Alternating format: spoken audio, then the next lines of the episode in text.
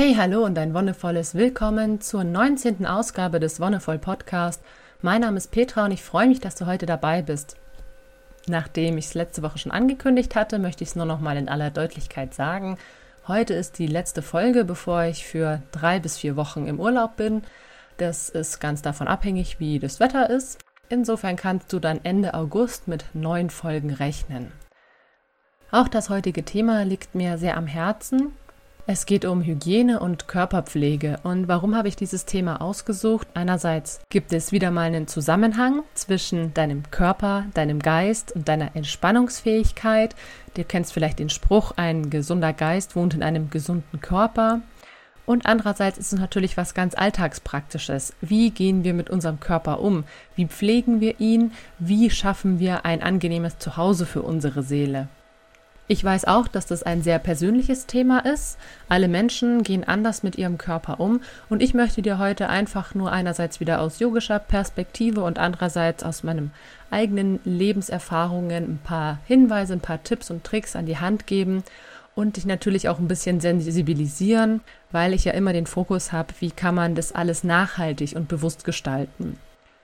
Wie schon in der letzten Folge, wo es um Ernährung ging, hat es immer einen Zusammenhang. Du bist, was du isst, hat man ja bei der Ernährung gesagt, dass das, was wir eben in uns aufnehmen, Teil von uns wird, dass eben dieser Kreislauf entsteht zwischen dem Prana, das einerseits in den Pflanzen existiert, andererseits durch uns durchfließt und wir dann eben beim Kochen und beim Essen in diesen Prana, in diesen Energieaustausch treten. Und ganz ähnlich ist es auch mit der Körperpflege. Denn auch hier gibt es verschiedene Produkte. Die Produktpalette ist unglaublich breit. Du brauchst nur in den Drogeriemarkt gehen und dir mal das Regal für egal was angucken. Haarpflege, Hautpflege, sonst was. Das sind gefühlt tausend verschiedene Sachen. Du kannst natürlich auch was in allen Preisklassen kaufen. Und ganz ähnlich wie beim Essen auch gilt hier der Prana-Grundsatz. Alle Dinge, die du möglichst frisch und möglichst natürlich verwenden kannst, geben dir mehr Energie als welche, die schon sehr, sehr häufig oder in einem sehr langen Prozess verarbeitet wurden. Das heißt, wenn wir uns eben zum Beispiel einfach nur mit klarem Wasser waschen, hat es einen sehr hohen Prana-Anteil, wenn wir es zum Beispiel direkt aus dem Fluss nehmen können was in Ländern wie Schweden überhaupt kein Problem ist, aber bei uns in Deutschland durch die Verschmutzung der Gewässer leider nicht so optimal. Da wird das Prana einfach durch die Verschmutzung auch vermindert. Aber stell dir vor, du lebst irgendwo im Gebirge, sitzt quasi direkt an der Quelle, noch bevor dieser Bach oder dieses kleine plätschernde Wässerchen irgendwo an irgendeiner Kuhherde vorbeikommt, an irgendeiner Industrie. Und dort sprudelt einfach Wasser aus dem Berg, frisch, unverbraucht und völlig rein. Wenn du dich mit diesem Wasser reinigst, würdest du tatsächlich nicht mehr brauchen, um deine Haut zu klären, weil es eben sehr reines Wasser ist, klärt es auch sehr gut und gleichzeitig kannst du dir damit wieder sehr viel Prana zuführen. Dieses Wasser, was wir jetzt aus der Leitung haben, ist natürlich in vielen Prozessen gereinigt und aufbereitet und dadurch verliert es einen gewissen Anteil an Prana, aber ein bisschen was ist immer noch vorhanden. Wenn wir jetzt einen Schritt weitergehen und sagen, wir nehmen ein Gesichtswasser, also ein kosmetisches Produkt, das natürlich auf Wasserbasis ist, aber eben nochmal verarbeitet und nochmal versetzt wurde mit anderen Mitteln, dann wird eben in diesem Prozess, ähnlich wie beim Essen, auch immer mehr Prana herausgefiltert. Und das Endprodukt, was dann in der Flasche oder in der Tube ist, hat dann nicht mehr viel von dieser Lebensenergie übrig. Gleichzeitig macht es natürlich auch Sinn, da einfach auf natürliche Produkte zu achten. Alles, was irgendwo wächst, alles, was man irgendwie aus der Natur heraus verarbeiten kann, seien es jetzt bestimmte Kräuter oder eben bestimmte Duftstoffe, wie naturreine Öle zum Beispiel, hat es natürlich vom Prana her gesehen einen höheren Wert als alles, was natürlich künstlich oder synthetisch ist. Ich denke, dass vielen Menschen es auch klar ist, dass alles, was künstlich hergestellt wird, nicht ganz so geil ist. Wie schon auch beim Essen. Ich habe da ganz viele Parallelen, deswegen hatte ich mir auch mal überlegt, das in einer Folge zu machen, könntest du jetzt sagen, du wirst, was deine Haut berührt oder alles, was deine Haut berührt, nimmst du auf. So wie beim Essen, du bist, was du isst, bei der Hygiene, du bist, was du auf dich draufschmierst. Klingt jetzt erstmal komisch, aber klar, es gibt ja auch diese Vorstellung, dass alle Cremes, alle Salben, alle Öle, die wir uns auftragen, in die Haut einziehen. Und wo soll es denn dann hinkommen? Natürlich wird es Teil von dir, das gelangt in deinen Körper. Damit wird es ein Teil von dir und es beeinflusst dich. Es beeinträchtigt dich vielleicht in einer Weise, die dir gar nicht bewusst ist. Natürlich wird in der Werbung häufig eben die Wirkung von bestimmten Cremes oder bestimmten Produkten angepriesen. Hier weniger Falten, da weniger Geruch. Dass es natürlich auch noch ganz andere Effekte geben kann, wird bei Kosmetika immer verschwiegen. Das Typische ist natürlich sowas wie eine allergische Reaktion der Haut. Das hast du vielleicht auch schon selber gemerkt, dass deine Haut bestimmte Sachen nicht verträgt. Deine Haut oder dein ganzer Körper versucht dir dadurch einfach zu zeigen, was er braucht. Und ich finde es immer ganz praktisch, wenn man sich da langsam herantastet, wirklich vom Minimalen, was geht, also Wasser. Wenn ich dann merke, nur mit Wasser kriege ich meine Haut, meinen Körper nicht ordentlich gepflegt, dann kann ich in dem nächsten Schritt sagen, okay, ich probiere eben mal eine Seife, ein Shampoo, sonst was aus. Wenn ich dann merke, okay, da habe ich auch eine gewisse Reaktion oder meine Haut hat da irgendwie noch Probleme, kann ich das natürlich erstmal wechseln und andere ausprobieren oder dann auf Cremes zurückgreifen, wie auch immer. Auch bei Männern gilt es natürlich, auch wenn da die Palette an Produkten meines Erachtens ein bisschen kleiner ist, was aber daran liegt, dass die viel weniger mit diesem Dispositiv konfrontiert sind. Du musst dich hübsch machen, du musst schön sein.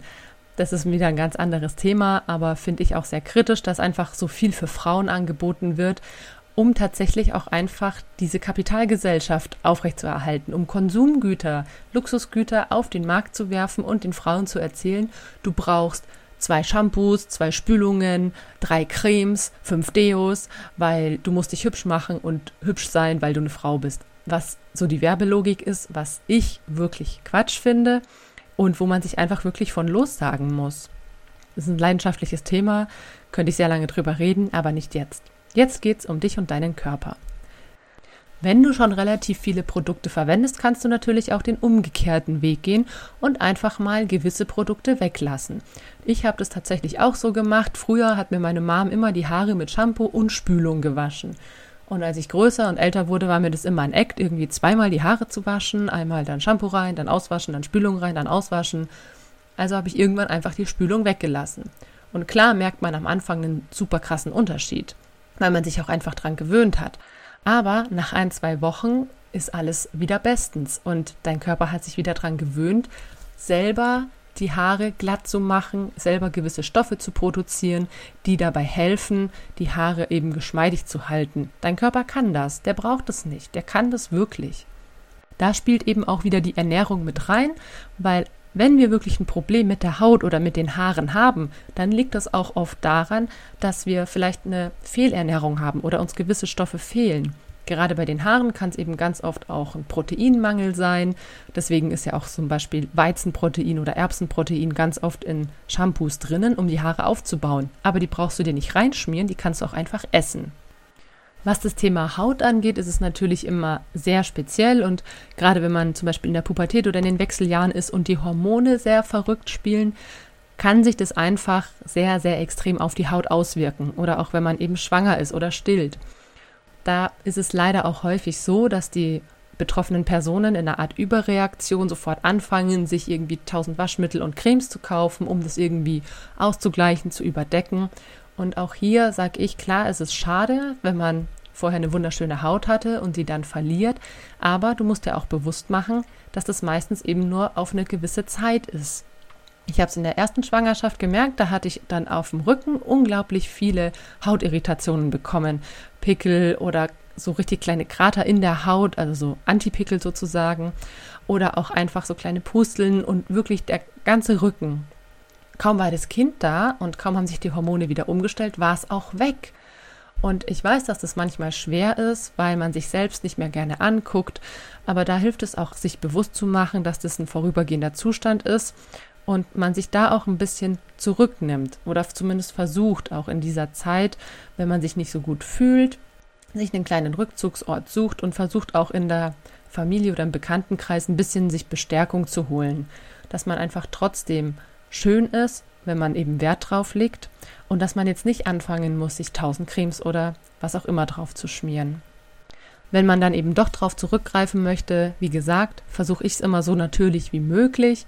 Das heißt, viele Naturkosmetikprodukte.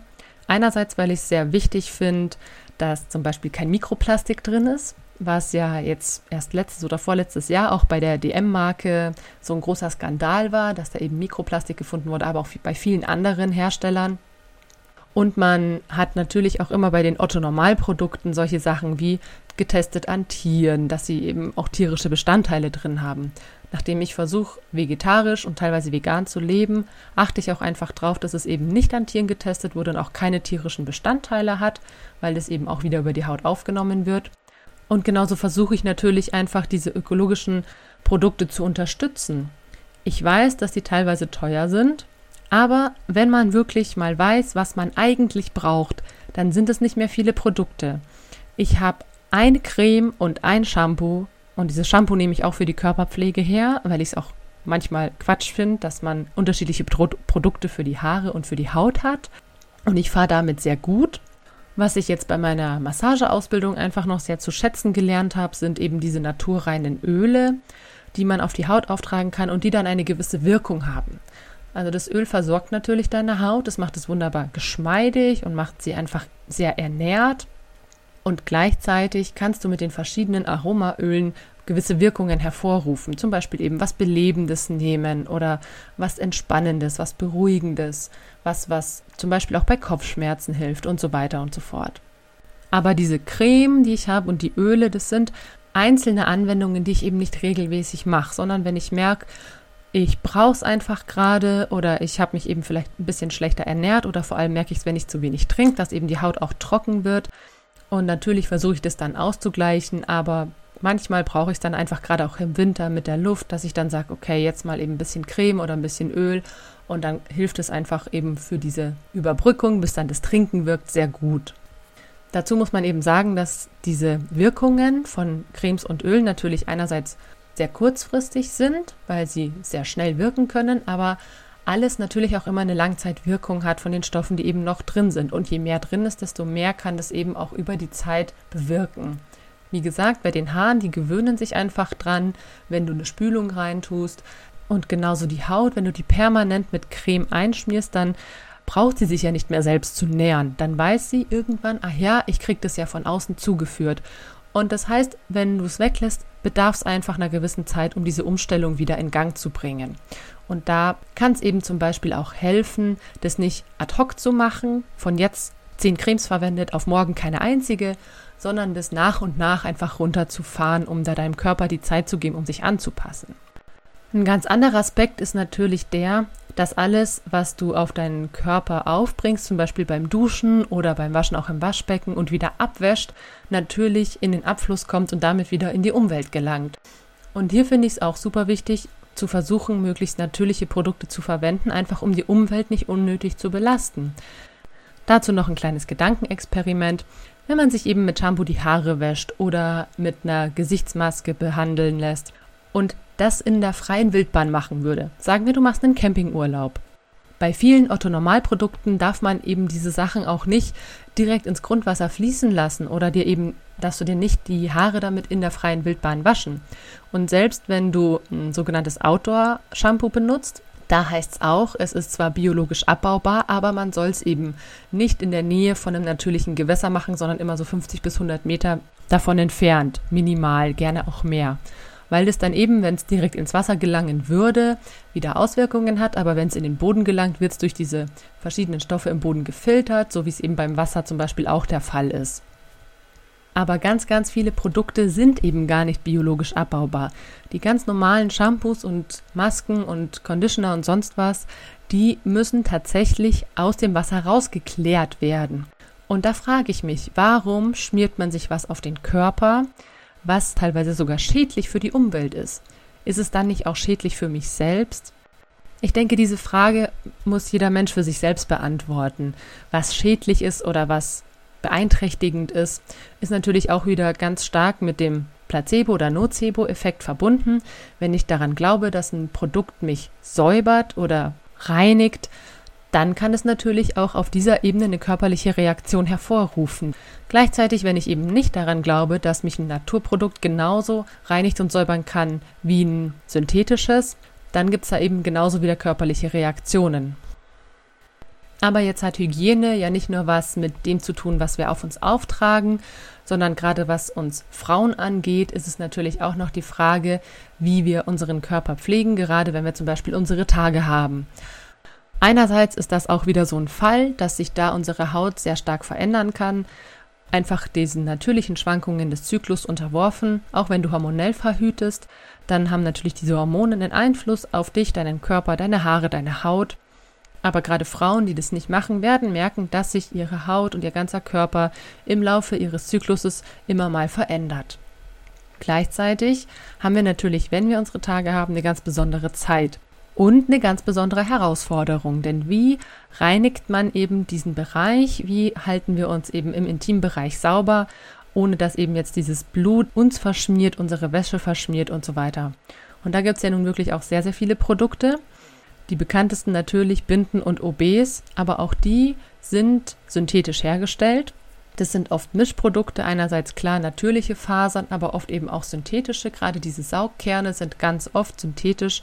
Es gibt auch Naturprodukte, Öko-Binden und Öko-Tampons sozusagen, die dann komplett zum Beispiel aus Baumwollfasern sind oder eben einigermaßen biologisch abbaubar. Was aber bei all diesen Produkten ein ganz großes Manko ist, beziehungsweise industriell und von der Werbung her einfach eingefordert, ist, dass sie gebleicht sind. Die sind alle rein weiß. Das wird dir wahrscheinlich schon aufgefallen sein. Und dieses Weiß in dieser Form kriegt man eben nur durch eine chemische Bleichung her. Allein die Mittel, die dafür verwendet werden, sind nicht ganz so besonders gut für den Körper. Natürlich sind die Reststoffe oder die Rückstände davon in den Endprodukten nicht mehr so enorm vorhanden. Aber du musst es dir trotzdem vorstellen, denn OB führst du ja in deinen Körper ein, an die Schleimhäute und die nehmen unglaublich viel auf. Deswegen können eben auch schon Reaktionen im Intimbereich auftreten, wenn du OBs oder Binden verwendest, einfach aufgrund dieser Bleichmittel. Dann gibt es natürlich noch parfümierte, was ich totalen Quatsch finde, aber mal abgesehen davon, gibt es natürlich auch Varianten, wie du einerseits nachhaltig und mit möglichst wenig Müll deine Tage überstehen kannst. Und das, was jetzt in den letzten Jahren auch wieder populärer geworden ist, was es schon vor, ich glaube, 80 Jahren wurde das erste erfunden, diese Menstruationstassen oder Cups, die du dir in die Scheide einführst und die dann da einfach liegen und das ganze Blut auffangen. Die sind entweder aus recyceltem Plastik oder aus Silikon und die kannst du bis zu fünf Jahre verwenden. Der Vorteil dabei ist, dadurch, dass sie ein sehr großes Fassungsvermögen haben, ist, dass sie eigentlich nie auslaufen, selbst wenn du deine Tage sehr stark hast. Und du hast natürlich eben nur ein Produkt, das du immer wieder verwenden kannst selbst wenn du eben irgendwo auf einer Raststätte bist und du merkst, okay, die Tasse ist voll, dann kannst du das Blut einfach ins Klo kippen, gehst ans Waschbecken, wäschst sie mit bisschen warmem Wasser aus und kannst sie danach gleich wieder einführen und wieder verwenden. An und für sich kannst du die in einem Zyklus durchgängig hernehmen. Ein anderes Beispiel für Alternativ-OBs, sag ich immer, das sind Naturschwämmchen wirklich, also aus dem Meer raus. Die Schwämme schauen so ähnlich aus wie die, die man zum Beispiel auch in der Kunst oder beim Malen eben verwendet. Wie der Name ja schon sagt, ein Schwamm hat die Eigenschaft, etwas aufzusaugen. Und die führst du auch, ähnlich wie ein UB, einfach in die Scheide ein und dort saugen sie dann das Blut auf. Und was der große Vorteil an diesen Schwämmchen, finde ich, ist im Vergleich zu den UBs, dass sie das Scheidenklima oder die Scheidenflora an und für sich nicht beeinflussen. Die halten die Scheide trotzdem feucht. Oft hat man ja bei OBs das Problem, wenn die Tage leichter werden, dass es anfängt weh zu tun, weil das Einführen und Rausziehen nicht mehr so leicht geht, weil der OB die komplette Scheide wirklich trocken legt. Und diese Schwämmchen tun das nicht. Die nehmen tatsächlich, wie auch immer, nur das Blut in sich auf dieser Schleim und diese Feuchtigkeit, die sonst in der Scheide an den Scheidenwänden liegt, an den Schleimhäuten, bleibt da auch und wird eben nicht vom Schwamm aufgesaugt. Und auch diese Schwämmchen kannst du sehr häufig verwenden. Je nachdem gibt es auch unterschiedliche Größen. Ich habe jetzt halt immer pro Periode drei Schwämmchen, die ich im Wechsel hernehme. Danach, wenn deine Periode vorbei ist, kannst du die einfach in die Sonne legen, also erst auswaschen, dann in die Sonne legen und die Sonne desinfiziert die dann auch. Und sie haben von sich aus eine antibakterielle Wirkung. Ähnlich wie zum Beispiel auch Merino-Wolle in der Kleidung kannst du das eben auch bei diesen Schwämmchen beobachten, dass die sich selbst sterilisieren. Und als letztes Produkt möchte ich hier noch eben die Baumwollbinden aufführen. Darauf bin ich gekommen, weil ich ja mein erstes Kind auch mit Stoff gewickelt habe und in diesem Laden neben den Stoffwindeln auf die Stoffbinden angeboten wurden. Und es funktioniert eben wie eine normale Binde, die ist auch aus Baumwolle oder einer anderen natürlichen Faser, zum Beispiel auch Hanf. Hanf ist ein super Material. Die legst du dir wie eine normale Binde in den Slip und am Ende deiner Periode wäschst du sie eben alle einfach bei 60 Grad in der Maschine aus und gut ist. Dann hast du sie eben für die nächste Periode wieder einsatzbereit. Und wo wir schon beim Thema Baumwolle und Hanffasern sind, nicht nur was du dir in deine Scheide schiebst, sondern auch was du sonst am Körper trägst, hat natürlich einen Einfluss. Ich finde es ganz erstaunlich. Vor ein paar Jahren habe ich versucht, wirklich alles Synthetische an Stoffen aus meiner Kleidung zu verbannen. Viel Merino-Wolle, viel Seide, viel Baumwolle, viel Hanffasern verwendet oder auch Leinen. Und seitdem muss ich auch sagen, dass ich wirklich ein viel besseres Hautgefühl habe und sich meine Haut wirklich auch einfach freier und reiner anfühlt. Klar weiß ich, dass synthetische Stoffe ihre Vorteile haben. Sie können super schnell trocknen, sie können super toll den Schweiß irgendwo hin transportieren, aber natürliche Stoffe können das genauso. Also ich finde es immer ganz erstaunlich, wenn ich eben ein Merino-T-Shirt anhabe, so wie jetzt im Sommer und einfach schwitz wie ein Schwein, dann hänge ich das eine Nacht lang irgendwo draußen auf der Terrasse über einen Ständer und am nächsten Morgen riecht es überhaupt gar nicht. Und bei synthetischen Stoffen habe ich immer das Gefühl, es stinkt bis zur Hölle und ich muss es zwangsläufig in die Waschmaschine schmeißen. Das ist eben auch das Tolle, gerade bei Wolle oder Seide oder auch Wolle-Seide-Gemischen. Das finde ich auch super. Auch die haben diese Eigenschaft wie die Schwämmchen, dass sie sich eben selbst steril halten, selbst so eine leicht antibakterielle Wirkung haben, wie eben so wie bei Schafen ja das Fell auch ist, so wie das da auch arbeitet. Außerdem haben wir bei der Kleidung natürlich wieder ähnliche Aspekte wie auch bei Kosmetikprodukten. Das heißt, alles, was synthetisch ist, unterbricht den Prana-Fluss, weil einfach keine Lebensenergie jemals vorhanden war und auch nicht mehr vorhanden ist.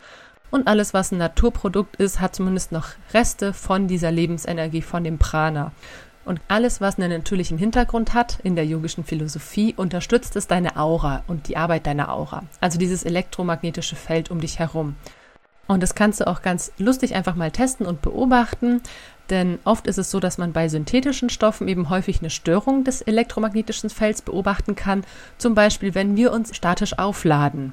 Dann ist es eine Art Störung in deiner Aura und versuch das mal zu beobachten, wann und auf welche Kleidung es bezogen sich häuft oder vielleicht auch immer bei einem bestimmten Kleidungsstück auftritt und bei manchen gar nicht. Und dann guck einfach mal, was da drin ist.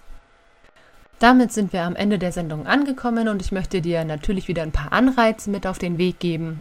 Einerseits versuche mal herauszufinden, was an Kosmetikprodukten du wirklich brauchst und wo du dir vielleicht Geld und Zeit sparen kannst, indem du manche Sachen nicht mehr verwendest.